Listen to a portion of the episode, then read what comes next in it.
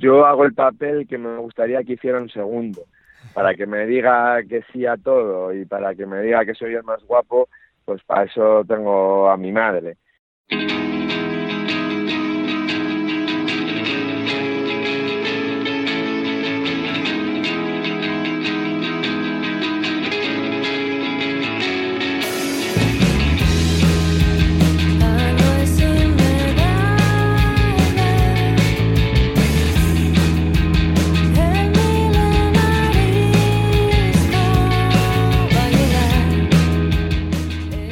La del segundo entrenador es una de las figuras más desconocidas y sobre todo menos analizadas del mundo del fútbol. Sabemos que históricamente siempre han estado ahí, que siempre han acompañado al primer entrenador partiendo desde un segundo plano. Pero sus funciones van más allá, y además son muy variadas. En este cargo han estado personalidades de todo tipo y lo han ejercido de maneras muy diferentes, a veces más relacionadas con la gestión del vestuario otras incluso con la de los fichajes, o por supuesto con el análisis de los rivales. Por eso, para conocer más y además adentrarnos en uno de los casos más interesantes del fútbol español actual, vamos a hablar con Eder Sarabia,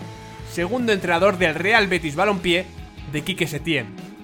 Porque esto es Radio 38 Ecos y somos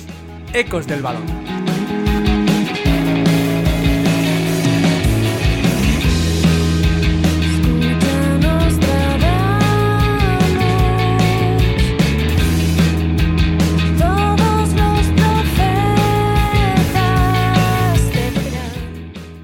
Como de futbolista, creo que no me benefició porque había muchas comparaciones, que si tu padre, que para aquí, que para allá, que esto, que lo otro, pues en cambio como entrenador sí que creo que me ha abierto puertas para poder llegar a sitios que igual de otra manera no habría podido llegar.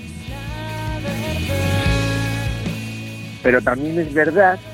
que por mucho que te impliques y por mucho que que sientas como tuya cada victoria y cada derrota, no es lo mismo que ser primer entrenador. Entonces es verdad que también de segundo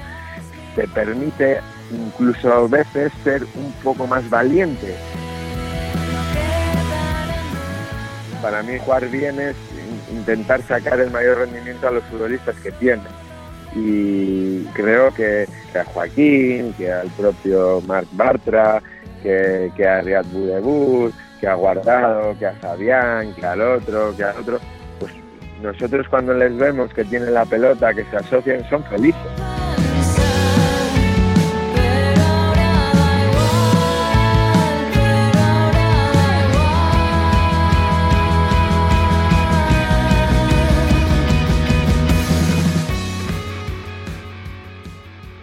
Eder Sarabia, hola y bienvenido a Caprica. Teníamos muchísimas ganas de que te pasaras por aquí, estabas en la lista desde hace tiempo y es un placer comenzar este Caprica de esta manera contigo. ¿Qué tal? Muy buenas. El placer también es mío de estar con vosotros aquí hablando de, de lo que más nos gusta. Exactamente, de lo que más nos gusta y nos gustaba de pequeños cuando éramos futbolistas o intentos de futbolistas y por eso me gustaría comenzar, Eder, sabiendo cómo, cómo era ese Eder Sarabia futbolista en Bilbao. Bueno, pues eh, yo al final eh, soy hijo de, de Manu Sarabia, que, creo que todos le conocéis, eh, futbolista de, del Atleti, de Logroñés, de la selección, y, y, bueno, pues al final es lo que me ha amado el fútbol es lo que me ha amado toda mi vida desde que era pequeño. Siempre digo lo mismo, que sin saber andar, eh, teníamos ahí una mesa en, en el comedor que una mano me agarraba mi padre y la otra a la mesa del comedor y ya le empezaba a dar patadas al balón.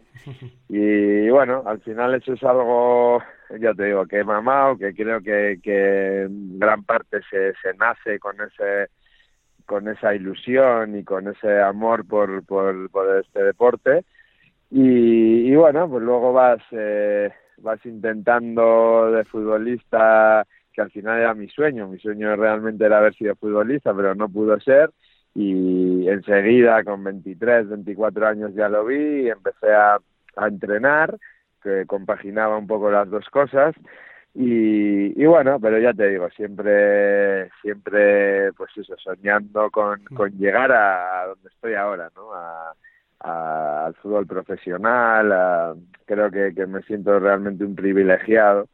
eh, porque bueno, aunque no haya podido llegar a ser futbolista, que como ya te digo lo que me gustaba, pues, pues he conseguido algo también muy importante y, disfrutando mucho, disfrutando mucho del día a día y, de la suerte que tengo de, hacer lo que hago.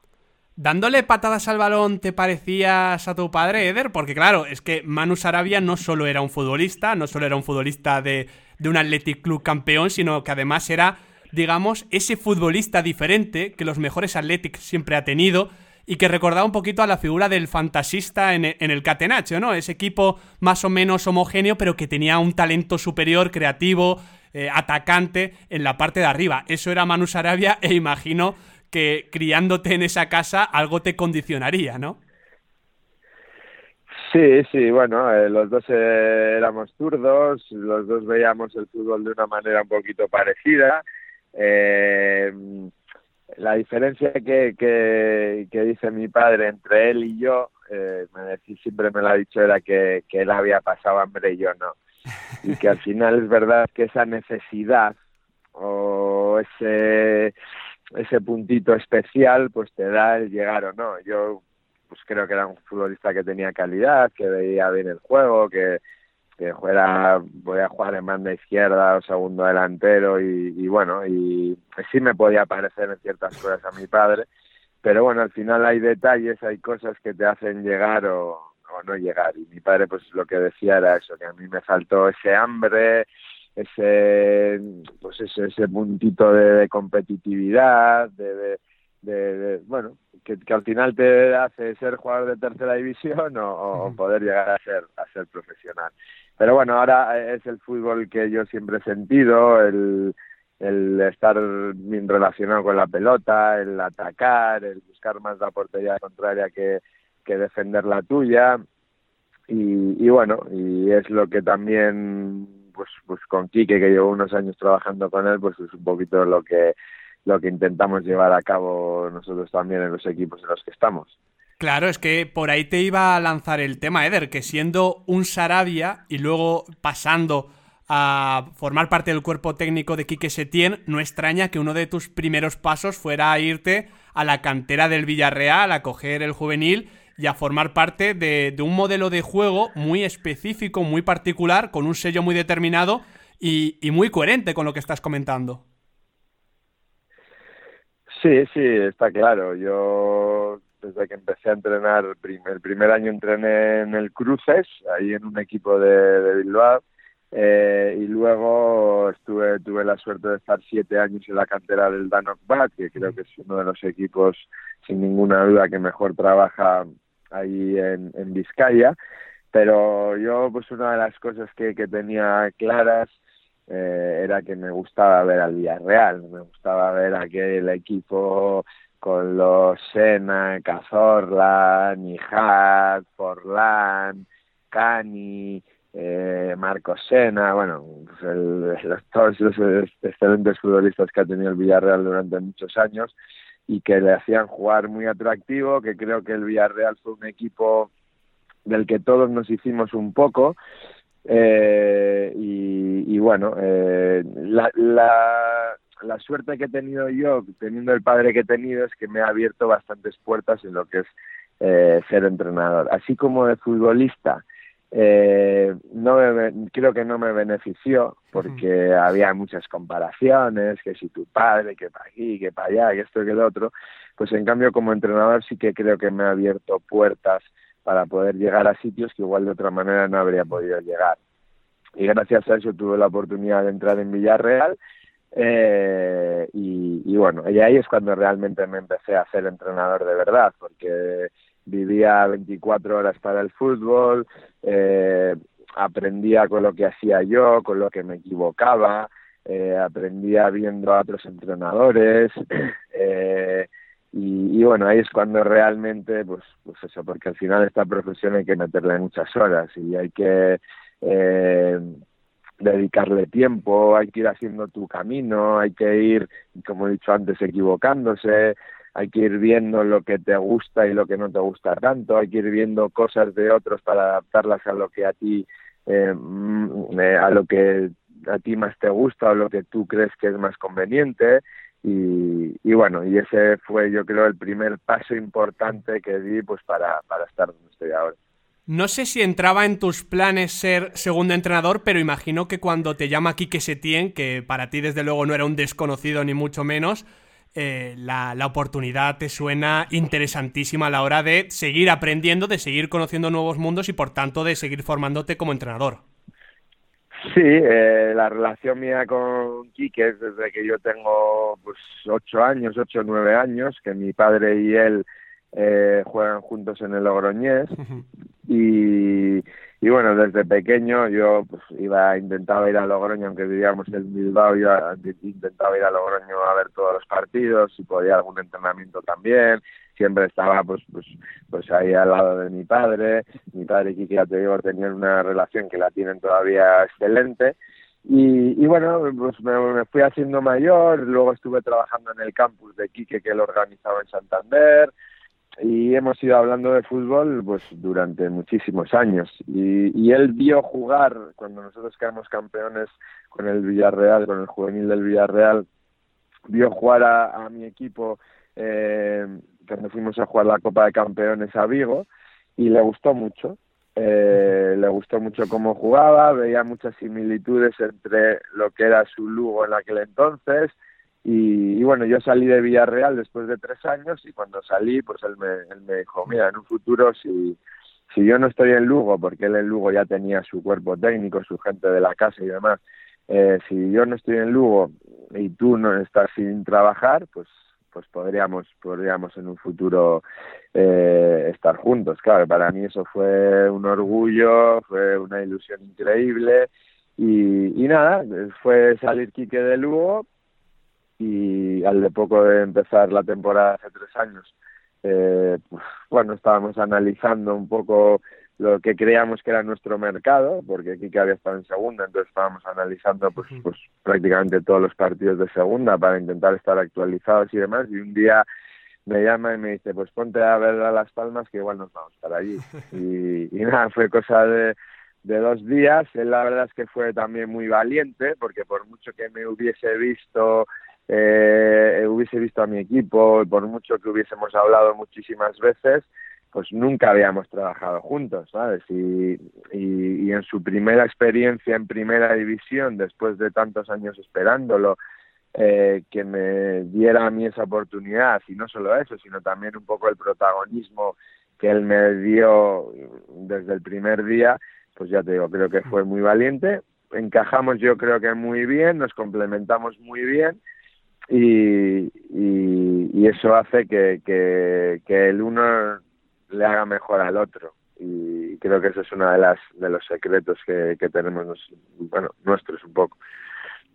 Sí, es desde luego una de las claves de, de los temas que vamos a, a, tocar hablando de lo que es el segundo entrenador, de lo que es esa función. Alejandro Arroyo, te doy aquí la bienvenida. Hoy no tenemos a Abel para hablar de este tema tan interesante con Eder Sarabia, pero desde luego que la figura del, del segundo entrenador eh, hace un poquito y realza lo que ya comentamos con Borja de Matías y John Zubillaga, Zubillaga perdón, eh, a la hora de hablar de los analistas técnicos, del cuerpo técnico del Deportivo Alavés, y es el hecho de que los entrenadores,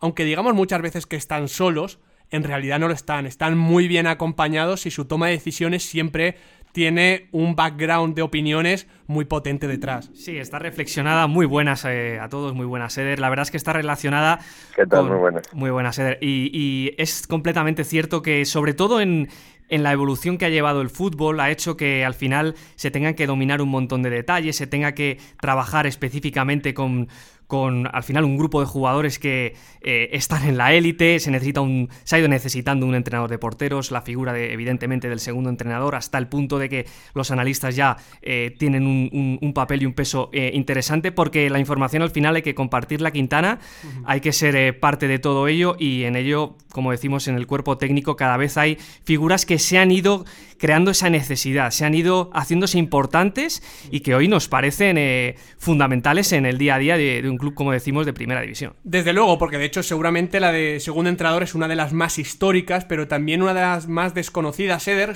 además porque ha habido segundos entrenadores de todo tipo, ¿no? Y que se han encargado de funciones muy diferentes. A veces se han tenido al segundo entrenador como ese poli bueno que se acercaba al vestuario, a los jugadores, de uno en uno, para eh, afianzar la relación. En otros casos, en otras épocas, estaban relacionados con los fichajes, en otro con el análisis de partidos, etcétera. No sé, Eder, eh, cómo podrías concretar o resumir todo lo que haces, que seguro que son muchísimas cosas, en relación a tu, a tu rol en el cuerpo técnico de Setién. Sí, bueno, lo, primero que lo que decís que hay diferentes tipos de, de, segundos entrenadores. Bueno, al final cada entrenador sabe cómo es él, sabe qué potencialidad tiene, qué carencias puede tener y, y hay unos que prefieren pues tener un segundo entrenador más de su confianza, más que pueda gestionar ciertas cosas del grupo que igual él eh, o no puede o, o, no llega a todo. Hay otros que, que prefieren que sea más analista de algún tipo de cosas. Bueno, en mi caso, en mi caso yo la verdad, y, creo que todo el cuerpo técnico que estamos eh, con Quique, tenemos mucho protagonismo. Él es una persona que es muy segura de sí mismo, que tiene muy claro eh, cómo quiere hacer las cosas eh, y eso nos permite que nos da mucho protagonismo a los demás. delega mucho en muchas cosas, eh, además, él siempre ha dicho que él quiere rodearse de gente mejor que él para que de esa manera hacerle mejor. Eh, bueno, no sé si seremos mejores o no, pero sí que eso también nos hace a nosotros tener mucha responsabilidad, porque claro, si yo tengo que preparar eh, parte de los entrenamientos, si yo tengo que encargarme de ciertas cosas, si yo en el día a día tengo ese protagonismo, también tengo que tengo que eh, ser consciente de la responsabilidad que tengo no entonces eso también a mí individualmente me exige más y, y bueno ya te digo en mi caso eh, pues tengo bastante eh, responsabilidad en lo que es las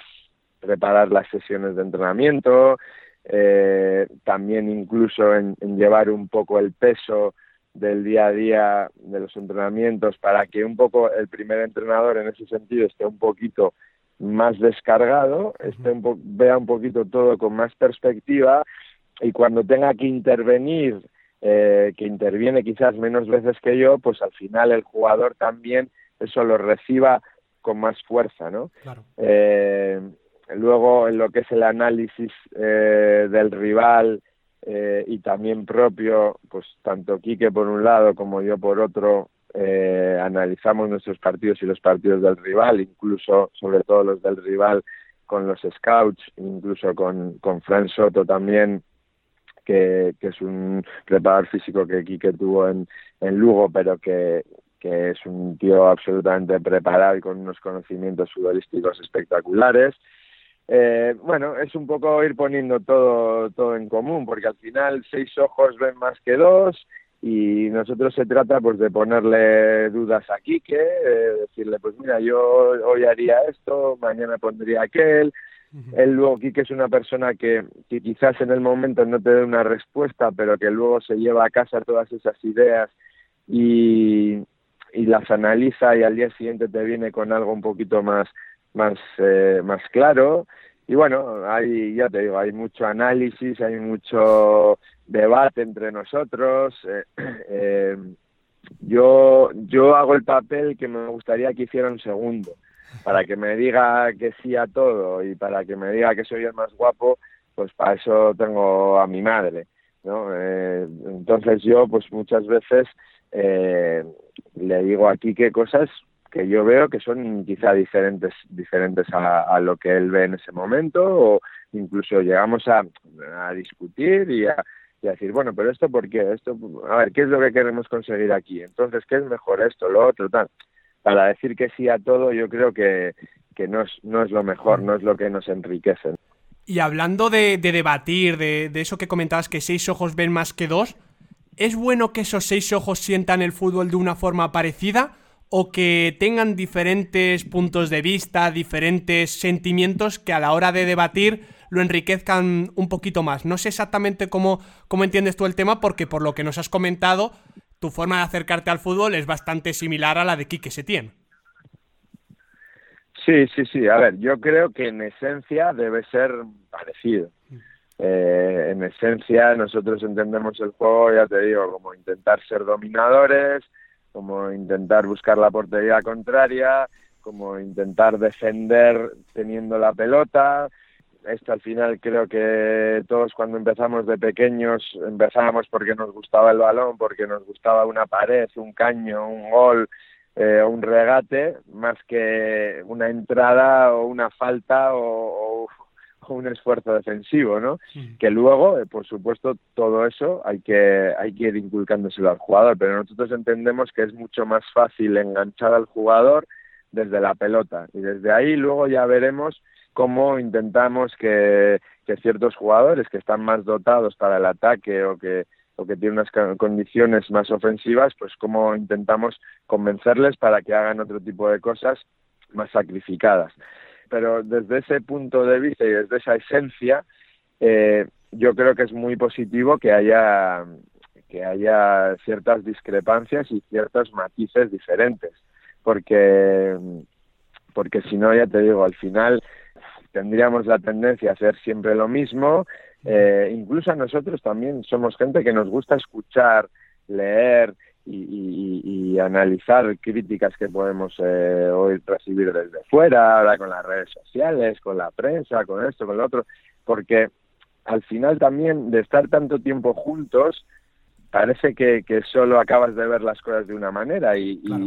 necesitamos también ideas nuevas, necesitamos también escuchar o, o palpar lo que se siente desde fuera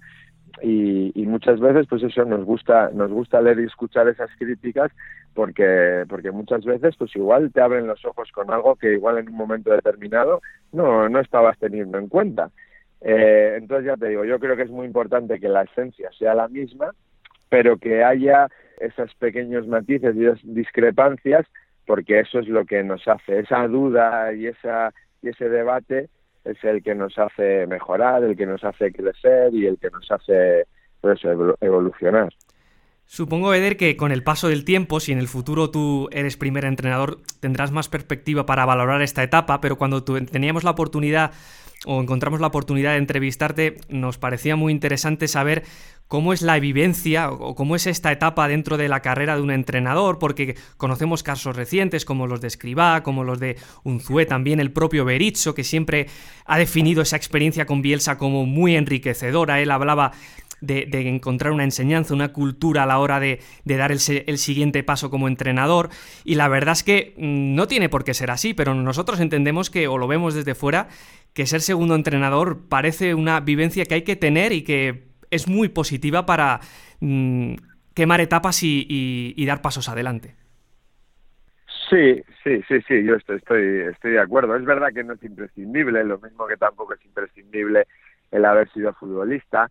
eh, profesional. Eh, sí que es verdad que, creo que es imprescindible haber vivido un vestuario, el haber entrenado, haber jugado, pues porque bueno, hay ciertas cosas que, que necesitas conocer del futbolista.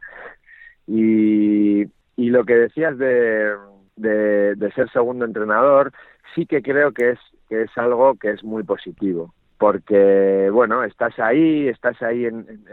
en, esa élite en la que algunas cosas sí que son sí que son diferentes en las que hay que manejar la presión en las que hay que manejar la inmediatez en las que has ganado un día un partido que parece que era el más importante de, de la historia pero ya están pensando en que si no ganas el siguiente no ha valido para nada. Hay que hay que ir superando una serie de cosas y, aprendiendo a convivir con una serie de cosas eh, que son que son muy importantes. Y luego por supuesto yo siempre lo digo yo creo que estoy con la persona eh, más adecuada que puedo estar por por todo no porque congeniamos en el modelo de juego porque eh, ha sido el futbolista que fue, porque ha desarrollado el juego que ha desarrollado en equipos como como en Lugo y en otros que ha estado anteriormente, porque me da protagonismo, porque me exige mucho y, tengo mucha responsabilidad. Entonces yo a mí mismo ya, ya digo, tengo que tengo que estar cada día intentando superarme, ¿no? Entonces, eh, pero también es verdad que por mucho que te impliques y por mucho que, que, que, sientas como tuya cada victoria y cada derrota, no es lo mismo que ser primer entrenador. Entonces es verdad que también de segundo te permite incluso a veces ser un poco más valiente y te permite ser un poquito más, eh, sí, eso, eh, más valiente y, proponer cosas. Igual de primero no te atreverías tanto, porque al final estamos tan, tan, dependemos tanto del resultado del fin de semana que a veces tienes un poco esa, ese, ese miedo a hacer ciertas cosas, ¿no? Entonces, de segundo, con un poquito más de, de, tranquilidad y de perspectiva, sí que puedes proponer cosas para que luego el primer entrenador sea el que el que decida y el que diga, hombre, pues esto me gusta o esto no me gusta o vamos a hacer esto o vamos a hacer lo otro, ¿no? Entonces sí que el ser segundo entrenador en la élite y ya te digo, y encima con una persona como Quique, con cómo es él y, y demás, pues para mí que no, no, no puedo pedir más. Claro, y es que además eh, plantea retos muy particulares, porque tú, Eder, lo sabes perfectamente, a los equipos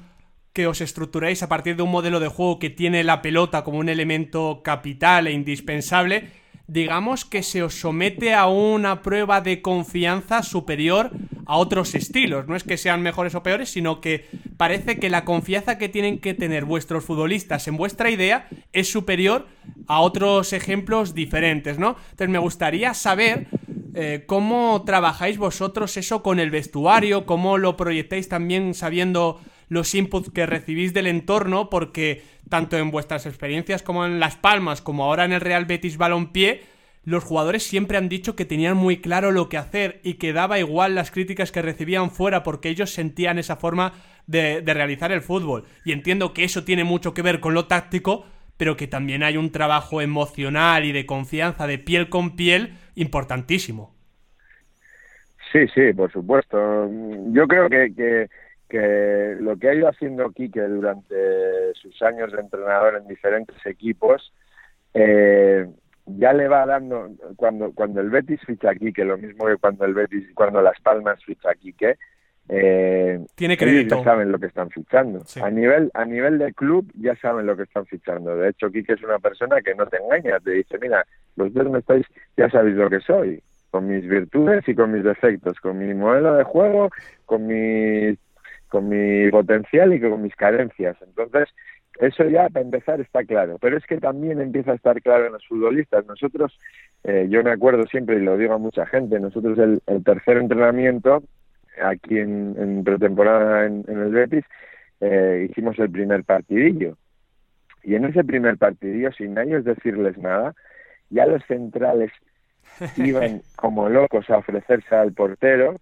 ya la gente se juntaba para asociarse bueno, con, con carencias y con cosas que hemos tenido que ir corrigiendo y que todavía estamos corrigiendo, pero eso el futbolista, sin haberles dicho prácticamente nada, ya lo sabía. Entonces, eh, el futbolista ya sabe, eh, el futbolista que está a las órdenes de Quique ya sabe lo, eh, a grandes rasgos lo que le vamos a pedir. Entonces, por ahí yo creo que ya tenemos una parte importante ganada. Luego es verdad que, que, que cuando todo va bien es todo mucho más fácil que cuando vienen las dos o tres derrotas es verdad que creo que a los equipos que intentamos jugar de una determinada manera se nos eh, eh, se nos critica más que al que quizás eh, juegue más armado, más al contraataque, que, por supuesto que todo es más, que, que todo es absolutamente respetable. Al final, ¿qué es jugar bien? ¿no? Para mí jugar bien es intentar sacar el mayor rendimiento a los futbolistas que tienes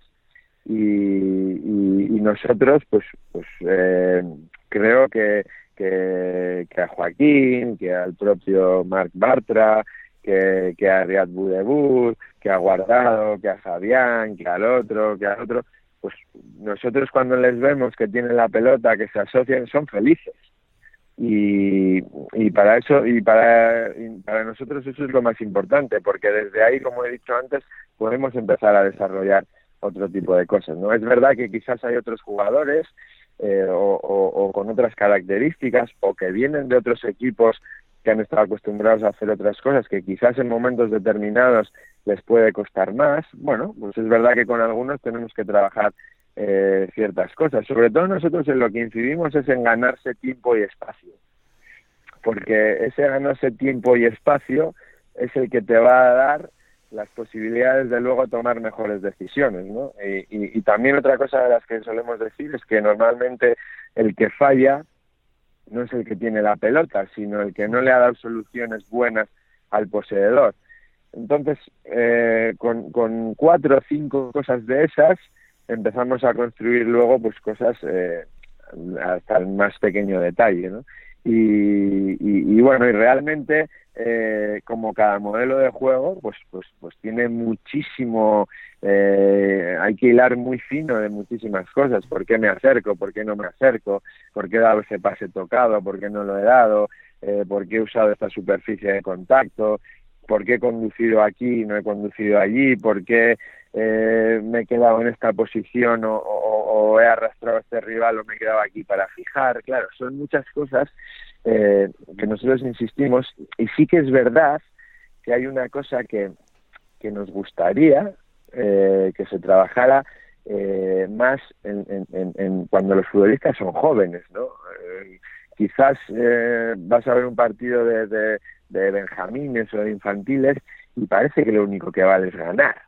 y, ya los padres están animando para ganar, para meter gol. Y, realmente creo que ahí en los entrenadores y sobre todo en los clubes, que son los que más fuerza tienen, creo que tendríamos que ir mucho más al detalle de, de lo que es la táctica individual, de que el futbolista entienda el juego, de que el futbolista entienda cuándo tiene que ir a hacer una ayuda a un lado, al otro, cuándo se tiene que perfilar de esta manera, eh, por qué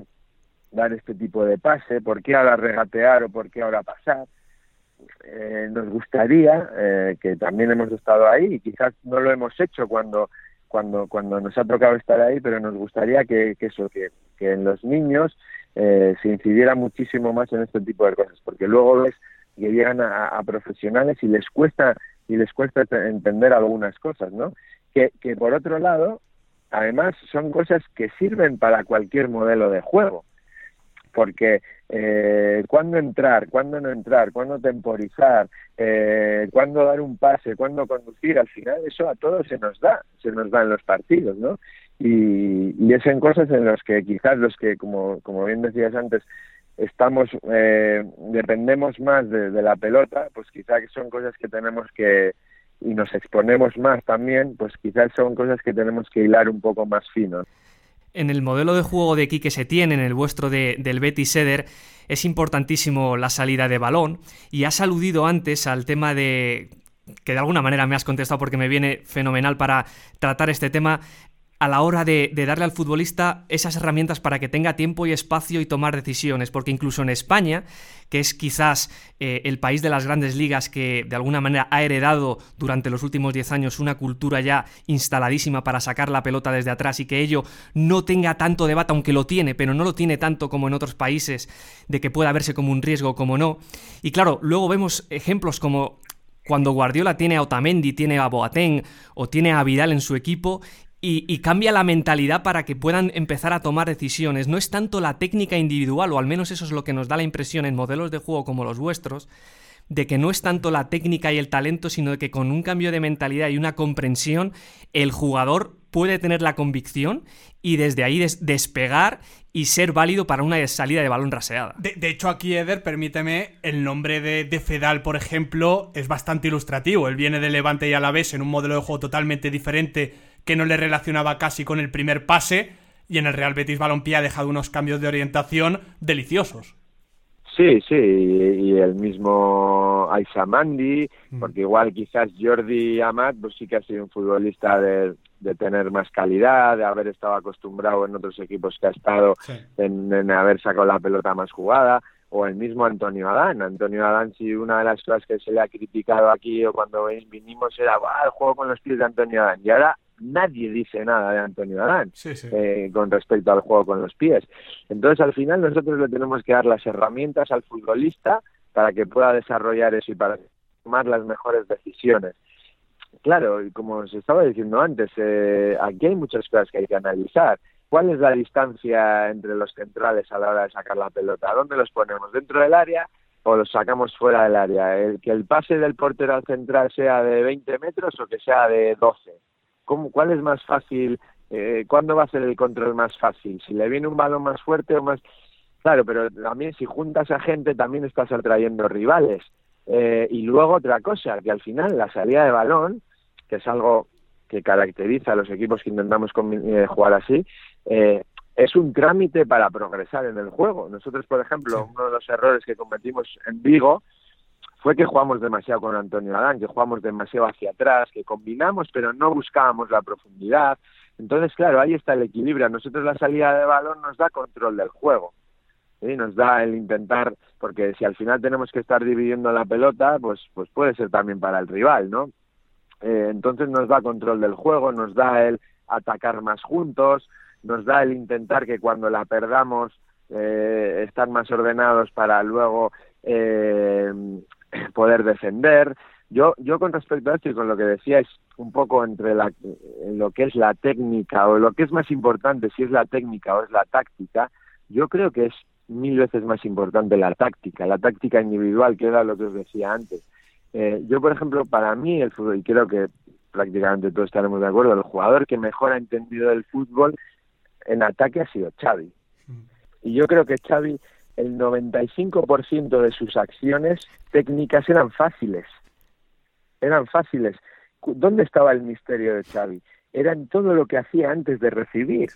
Era en cómo giraba el cuello para ver dónde estaban los rivales, era en cómo se perfilaba, era en que estaba pensando en dos jugadas en vez de en una. Entonces todo eso era lo que le iba dando tiempo para ir tomando las mejores decisiones. Es verdad que todos nos acordamos de esa ruleta o ese giro que hace en el Bernabéu para darle un pase a Messi que mete gol, o el pase mágico que hace no sé dónde, o, ciertas acciones, pero el 95% de las acciones que hace que ha hecho, que hacía Xavi o que sigue haciendo, eh, han sido fáciles. Entonces nosotros entendemos que el futbolista eh, y de hecho es una de las cosas que Quique más le exige, es intentar jugar fácil, pero claro, para intentar jugar fácil necesito eh, haberme ganado ese tiempo y ese espacio y necesito también tener muchas soluciones y que mis, y que mis compañeros eh, me estén dando esas posibilidades, a veces más cerca, a veces más lejos, a veces para jugar para atrás, a veces para jugar en paralelo y luego poder progresar en el juego. entonces nosotros entendemos que, que es mucho más fácil llegar o intentar llegar a entender el juego como lo hacía Xavi, salvando las distancias, a intentar llegar a tener la técnica individual que pueda tener, que pueda tener Messi. De, hecho, Eder, estamos hablando de, de, de Xavi Hernández, pero vosotros tuvisteis a Roque Mesa, que también era ese futbolista que destacaba por hacer acciones sencillas, por estar girando constantemente el cuello, por luego tener una calidad técnica con los controles orientados y demás, que le daba todavía más tiempo y todavía más espacio, pero que venía a evidenciar un poquito esto. Y me parece importante destacar ese nombre, porque Roque Mesa, por ejemplo, juega el playoff de ascenso con Paco Herrera el año anterior, jugando como extremo derecho en un 4-3-3. Es decir, que es un cambio brutal ese. Sí, sí, desde luego. Eh, nosotros cuando llegamos a Las Palmas, eh, Las Palmas jugaba 5-3-2 eh, y Roque era un, interior que caía mucha banda, que, que hacía cosas buenas, porque siempre ha sido buen futbolista, eh, pero que no era ese futbolista que tenía esa, esa jerarquía y ese protagonismo en el juego. Eh, y nosotros conseguimos, que es verdad que también fue un poco circunstancial, eh, me acuerdo, creo que fue Villarreal el primer partido que jugamos así, que jugamos con Roque de pivote. Eh, no, miento, aquel jugó Ángel Montoro. Pero, no, Eibar, Eibar fue el primer partido que jugó. Roque, de, fíjate, Eibar, que jugó Roque de pivote en Ipurúa. Jonathan Viera y Tana. Y Tana de interiores media punta. Partido, Eso es, con dos interiores, con Tana y Jonathan Viera. Y, y ganamos 0-1 en Eibar un día de lluvia, de, de perros, que, que, fíjate para un canario lo que es aquello y, fíjate lo que podía parecer cuando, cuando sacamos aquel equipo, ¿no? Eh, pero al final, eh, para nosotros ese futbolista que juega ahí es muy importante, es muy importante que entienda, pues eso, cuándo se tiene que acercar, cuándo no, cuando tiene que descargar de cara porque estás atrayendo, cuando tiene que girarse porque ya las, has llevado a un lado y hay que progresar por el otro, cuando tiene que intentar superar, recibir a espalda línea de presión para jugar hacia adelante y darnos progresión, porque al final esto está muy bien, la salida de balón es muy bonito y demás, pero al final hay que meter gol en la portería contraria. Y, si, y si no, lo que nos dedicamos es a juntar pases, no nos vale para nada. O sea, nosotros combinamos para buscar la portería contraria y para que el rival nos haga el menor daño posible. Eh, porque también luego eh, eh, la crítica que recibimos muchas veces es eso, no, es que entrenadores ganadores o entrenadores, no, no, vamos a ver, ganadores intentamos ser todos. Lo que pasa es que cada uno elegimos nuestro modelo de juego. Entonces, eh, o nuestra manera, que, es la que sentimos y que es la que sabemos luego desarrollar. Y, luego a eso hay que darle alternativas, que también es otra de las cosas que, que, se que el plan B, nosotros nuestra esencia nunca va a cambiar, pero creo que somos uno de los equipos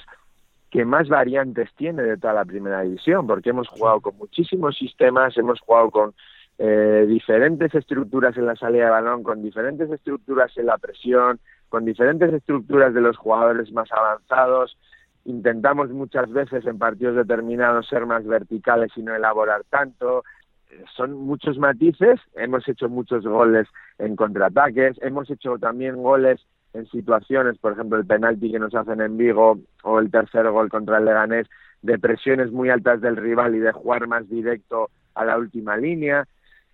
Eh, lo que pasa que a veces eh, pues nos quedamos en no, en intentar combinar, en intentar lo bonito, bueno, lo bonito intentamos que sea práctico, porque de hecho creo que se ha demostrado,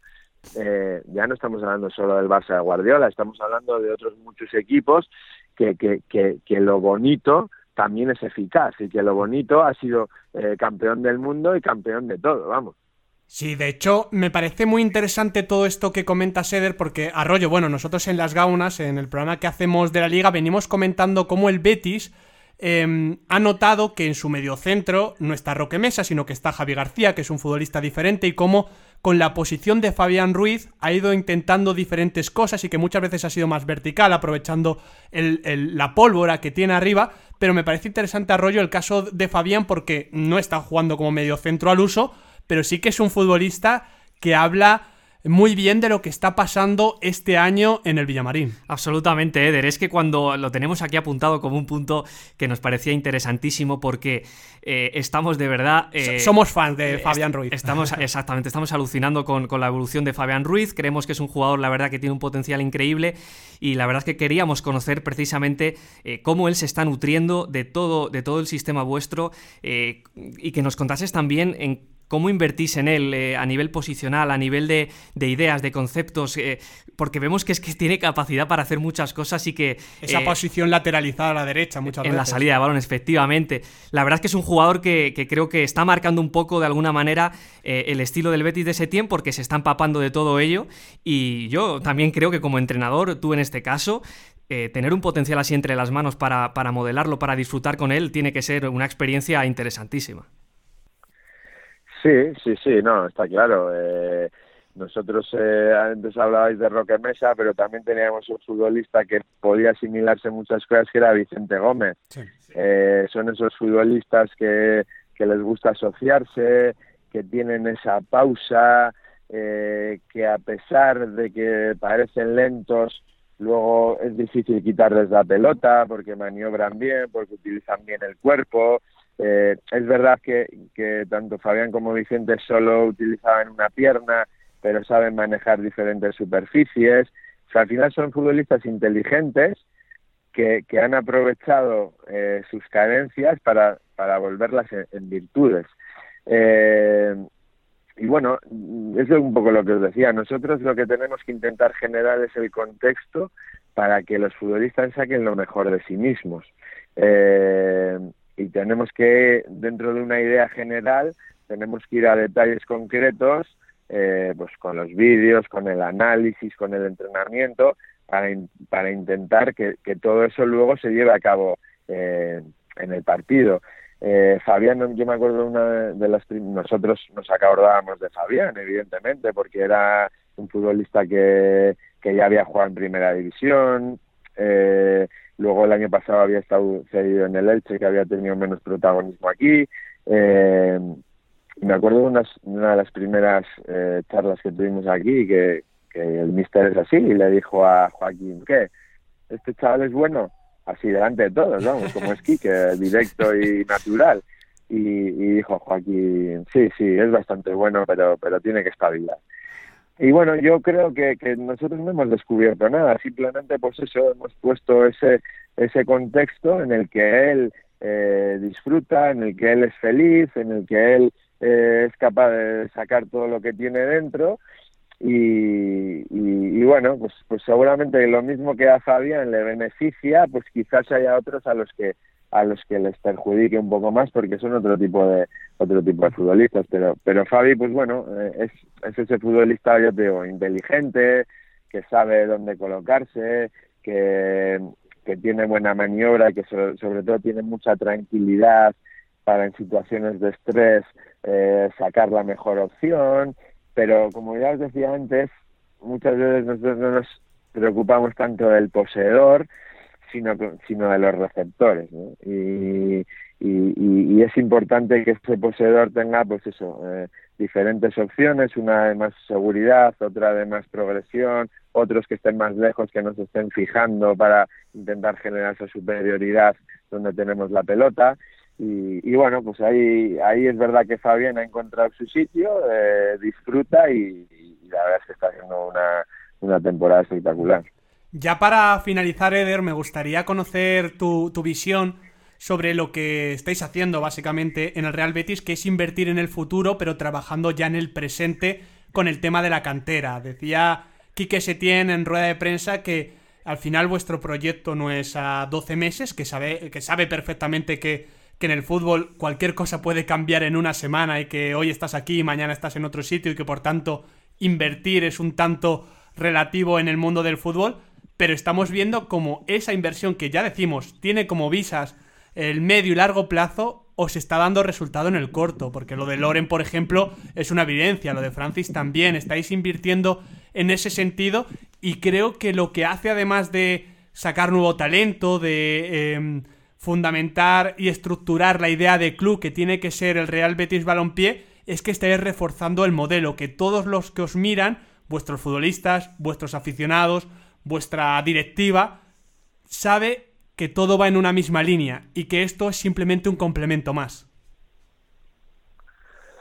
Sí, sí, sí, está claro. Eh, de hecho, aquí cuando vinimos hemos firmado un contrato de tres años y como bien dice Quique siempre, él cuando ficha por los clubes lo que quiere es quedarse para toda la vida. Eh, porque él es al final una persona que se implica tanto que, que, que, siente al final el Betis como, como si fuera su Racing de Santander.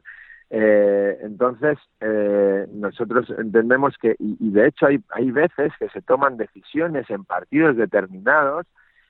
que no estás pensando solo en la inmediatez, que estás pensando también en el futuro. Al final hay veces que tomas decisiones que crees que incluso para el corto plazo son peores, pero que para el medio largo plazo son más positivas, que estás perdiendo ahora para ganar después. Y entendemos que además eh, en un club como el Betis, que ha tenido cierta inestabilidad, que ha vivido eh, a nivel extradeportivo, social y demás, momentos difíciles, eh, que ahora está en el momento en el que desde una directiva con, mucha coherencia, muy sensata, eh, con esa visión de futuro, eh, pues creo que se están dando una serie de circunstancias que son las idóneas para poder establecer eh, o construir algo sólido que dure en el, en el, en el futuro. Eh, nosotros ahora es verdad que se nos exige de alguna manera, ya que estás ahí y, tenemos una afición que es exigente, que es muy bueno, se nos exige de alguna manera entrar en Europa. Eh, por supuesto que nosotros vamos a intentar pelear al máximo cada partido para poder conseguir ese objetivo, pero entendemos que hay otras cosas que son más prioritarias, porque ¿de qué le sirve al Betis entrar un año en Europa si eso supondría eh, eh, tomar una serie de decisiones que, que, quizás a la larga luego las va a pagar. Entonces, es mejor ir poco a poco, es mejor ir, hemos encontrado una serie de cosas que nos están haciendo fuertes, vamos a seguir consolidándolas, eh, vamos a seguir trabajando sobre ellas, vamos a seguir confiando en ellas. Una de ellas, como, como estamos diciendo, es la cantera. Eh, si nosotros pensáramos única y exclusivamente en ganar el partido mm, siguiente, pues igual Francis, Loren, Junior, el otro, el otro, pues no les pondríamos.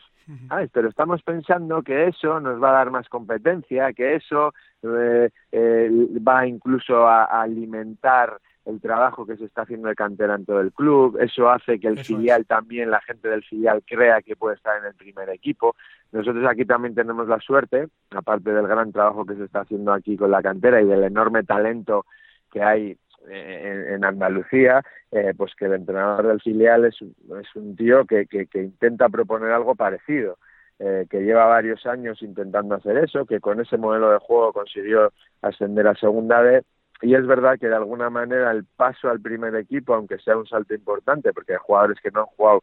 ni dos partidos en segunda B y están jugando en primera y lo hacen bien, pues ese, ese paso es menor, ¿no? pero, pero al final esto, por un lado se trata de ser valiente, pero también se trata un poco de ser coherente y de ser responsable. Y, y nosotros, como yo te decía, cuando llega aquí a un equipo lo siente como suyo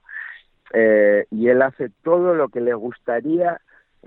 que, que, se hiciera en su Racing. Eh, y, esa responsabilidad es la que le hace tomar esa, esa serie de decisiones de medio y largo plazo, de confiar en esos chavales jóvenes, eh, que, que al final es que para eso están, es que para qué estamos invirtiendo tanto dinero en campos de hierba artificial, en, filiales, en juveniles, en, instalaciones, en esto y lo otro, si luego no vamos a contar con ellos, ¿no? Entonces, bueno, pues tenemos que, afinar eh, el trabajo en, las canteras, tenemos que mejorar, como he dicho antes, pero nosotros también tenemos esa responsabilidad de, de, generar esa ilusión dentro de la gente del club que, que sienta que, que, puede jugar en el primer equipo, que creo que eso es lo máximo, vamos. Pues Eder, ha sido un verdadero placer poder charlar contigo de todos estos temas, de lo que es ser un segundo entrenador, de lo que es acompañar en estas aventuras aquí que se tiende, cómo está trabajando el Real Betis Balompié. Muchas gracias por pasarte por Caprica. Muy bien, muchas gracias a vosotros y, nada, un placer, como he dicho antes. Hablando de fútbol podemos estar todo el tiempo que haga falta. Un placer.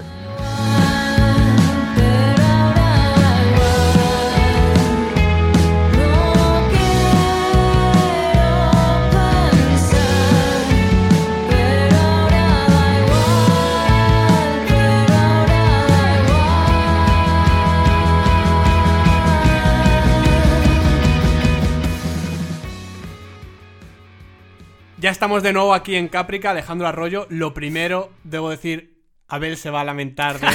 de, haberse puesto enfermo. Sí, cuando lo escuche se va a morder las uñas. nos, va, nos, va, nos va a mirar un poquito raro en los próximos días, en las próximas semanas, porque hemos disfrutado muchísimo, porque nos ha abierto Eder Sarabia la puerta. Muchas puertas, ¿eh? Claro, a esos diferentes niveles que queríamos plantear en la entrevista, por ejemplo yendo a lo más táctico, esa frase de darle tiempo y espacio a los futbolistas y de hablar de táctica individual y no de táctica colectiva, me parece que resume muy bien eh, tanto el trabajo de, del Betis de Quique Setién como su trabajo en particular. Absolutamente. Siempre que hablamos de cuando analizamos un partido o estamos hablando en radio de la toma de decisiones, de, cómo un jugador va madurando y va entendiendo el juego, pues evidentemente en la experiencia y en, la, en las relaciones personales que tiene con, con un cuerpo técnico está muy relacionado. Yo creo que además es que suena todo tan coherente de que el Betis precisamente eh, es verdad que ha mm, conformado Quintana una plantilla muy versátil, con muchas posibilidades, pero que también es verdad que eh, lo hemos avanzado, ¿no? Cuando, cuando vemos eh, un, equipo que, que, quiere ser protagonista, tiene que crear un mensaje, tiene que cambiar la mentalidad y, y él, eh, Eder, hablaba de precisamente táctica individual para tomarse ese tiempo y ese espacio. Recientemente, precisamente también, eh, en una entrevista, mmm, Marc Bartra hacía precisamente alusión a esto, la misma frase, el tiempo y el espacio para en salida de balón tomar la decisión correcta. Y creo que Eder Sarabia siente todo eso como segundo entrenador aquí que se tiene. Desde luego, y además eh, lo comentaba él, mm, hay que sentir las, las, bases o ver el fútbol de una manera inicial, eh, parecida al tema de ser protagonistas, de ser ofensivos, que es realmente lo que el Betis no cambia, pero lo que el Betis sí cambia sí son los matices, las alturas, las ideas, los esquemas a partir de, de lo que es el rival, lo ha explicado eh, Eder Sarabia perfectamente, y eso seguramente eh, la labor de debate que tiene un cuerpo técnico, ¿no? que se tiene sus ideas y tiene además la variedad de ideas eh, a la hora de afrontarlas y encima está rodeado de gente que partiendo desde esa misma premisa puede enriquecer y puede variar un poquito eh, todo lo que él piensa, ¿no? Y al final esa es la labor del segundo entrenador, que es en parte por lo que hemos creado este Caprica, o sea, hemos programado este Caprica, mejor dicho. Exactamente, es que eh, las ideas que pueda tener un entrenador a la hora de crear un equipo cuando llega a Setien al Betis es que es imposible que sean estáticas. Es que eso, las ideas eh, varían por el, material humano que tienes a tu disposición, no solo el de los jugadores, sino el de las relaciones personales con el segundo entrenador. Y, él también aludía a que eh, es importante, quizás no era, tan importante haber sido jugador para en el día de hoy poder tener una oportunidad, como que también considera que un segundo entrenador eh, mm, puede ver el fútbol de determinada manera. Él hacía precisamente también... Em, de la valentía, Exacto, ¿eh? es que me parece tremendo. Es que un, primer entrenador tiene que estar pendiente de algunas cosas que quizás como segundo no, no ves de la misma manera y te, lanzas a, crear determinados debates que, la posición sí te, te permite. Claro, al final no deja de ser